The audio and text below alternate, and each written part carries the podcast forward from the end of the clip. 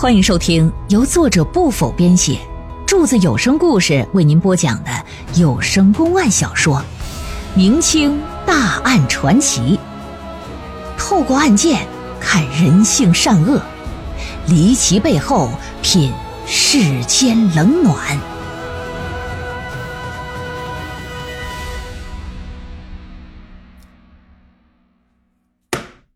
阿克奇一看俩人跟自己的想法不一样，这脸呱的一下可就掉下来了，表示啊，这四个女人都是罪大恶极，就应该全部斩首示众，根本不需要分什么从犯、什么首犯的。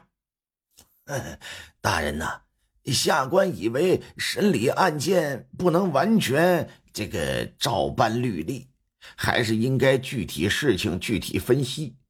如果简单的认为杀了人就应该被处死，这这未免有点太过于草率了吧？哎，关大人此言差矣啊！这世上男人，但凡有一定的权势的，哪个不是三妻四妾？女人之间能有什么大不了的事？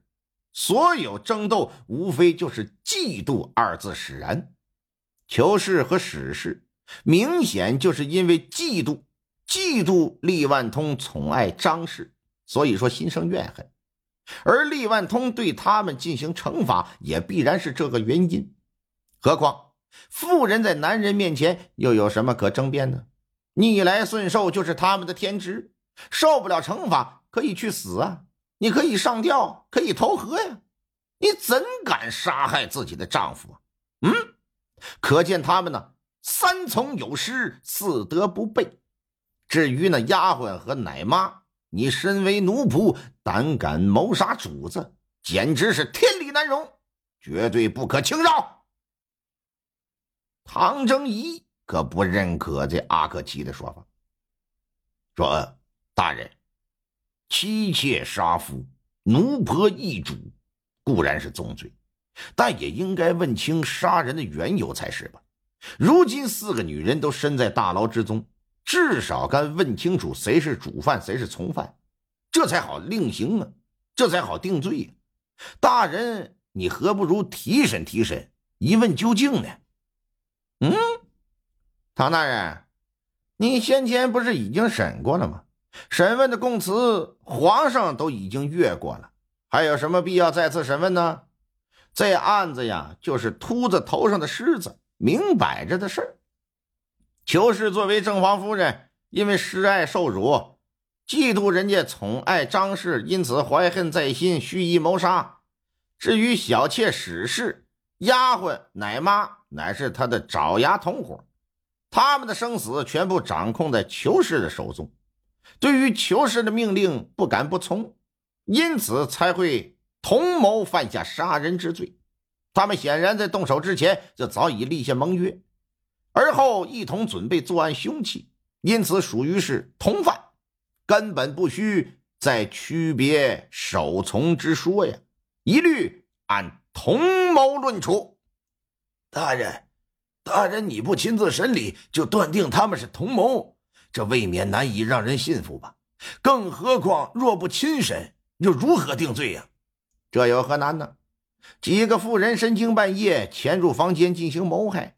用手中凶器将二人剁成肉泥，可以说性质极其恶劣，手段极其残忍。身为堂堂正五品的同知，竟然死于这些蝼蚁一般的妇人之手，着实是令人惋惜呀！要不是家奴院丁及时发现，哼，只怕，只怕厉万通和张氏的子女也要惨遭他们的毒手啊！那么如此，厉万通岂不是要绝后？如今乃是当朝康乾盛世，朗朗乾坤，岂能允许这样的事情发生？嗯，因此理应严惩不贷。大人，若是依照您之见，该如何惩处四人呢？难道让他们全部抵命不成？当然要全部抵命，按我大清律例之相关规定。妻妾胆敢辱骂、殴打丈夫，都是犯法，更何况杀人害命？如不严惩，纲常何在？纪法何在呀？若不将那四个罪大恶极的妇人处以极刑，两湖之地岂不要成为没有伦理之地了吗？届时朝廷的律法还有什么尊严可谈？嗯，关村光想要开口反驳，但唐大人给他使了个眼色，嗯，示意啊，还是算了。眼巴前阿克奇明显铁了心了，就要杀了这四个娘们。你再争辩下去也没什么意义，人家是钦差大臣。唐大人就找了个借口，啊，表示说这案子呀，既然已经皇上都注意到了，那办理起来呢，不能太过于随意操之过急，一定咱们得谨慎行事，弄不好那四个女人脑袋没掉，咱们的乌纱帽可是提前得让人摘了啊。这么的吧。今天咱们就说到这，明日再议。明日再议。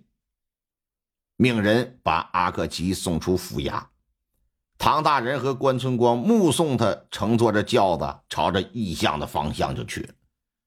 关村光是皱着眉毛说：“大人，难道真要将他们四个全部杀了吗？”啊，我原本以为钦差大臣下来，这桩案件呢会有所转机。现在看来恐怕很难呐，至少你我二人之力是很难改变，除非，嗯，除非什么？除非那个人插手，方可有一线转机呀。那那个人是谁呀？哼，新任巡抚刘墉。啊，唐大人。下官愿意前往长沙府面见刘府台，说明案件详情。事不宜迟，你赶紧准备一下。是。关村光随即换了一身衣服，带了两个随从，于傍晚时分出发，赶哪儿啊？赶奔长沙府。永顺府距离长沙可不算是近呢，距离八百余里呀。关村光他们三人赶了一宿夜路。到了第二天早上，吃了口早饭，喂了喂马，之后是加班加点，接着往前来，一直到深夜时分，这才赶到长沙府所在。到了长沙城外，找个客栈先休息吧，落了脚。待到天光大亮之后，关村光独自啊前往了巡抚衙门啊求见。咱们之前讲上个案件的时候，刘墉当时的职务呢是陕西安察使。但干了不到一年，他爹刘统勋去世了，他就回到家乡啊，丁忧三年。结束丁忧呢，回到京城，在南书房任职，期间还担任了大名鼎鼎《四库全书》的副总裁。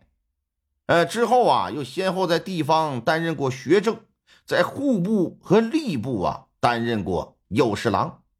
乾隆四十五年农历三月份。刘墉啊，被调往到中南地区，出任湖南最高行政长官、湖南巡抚。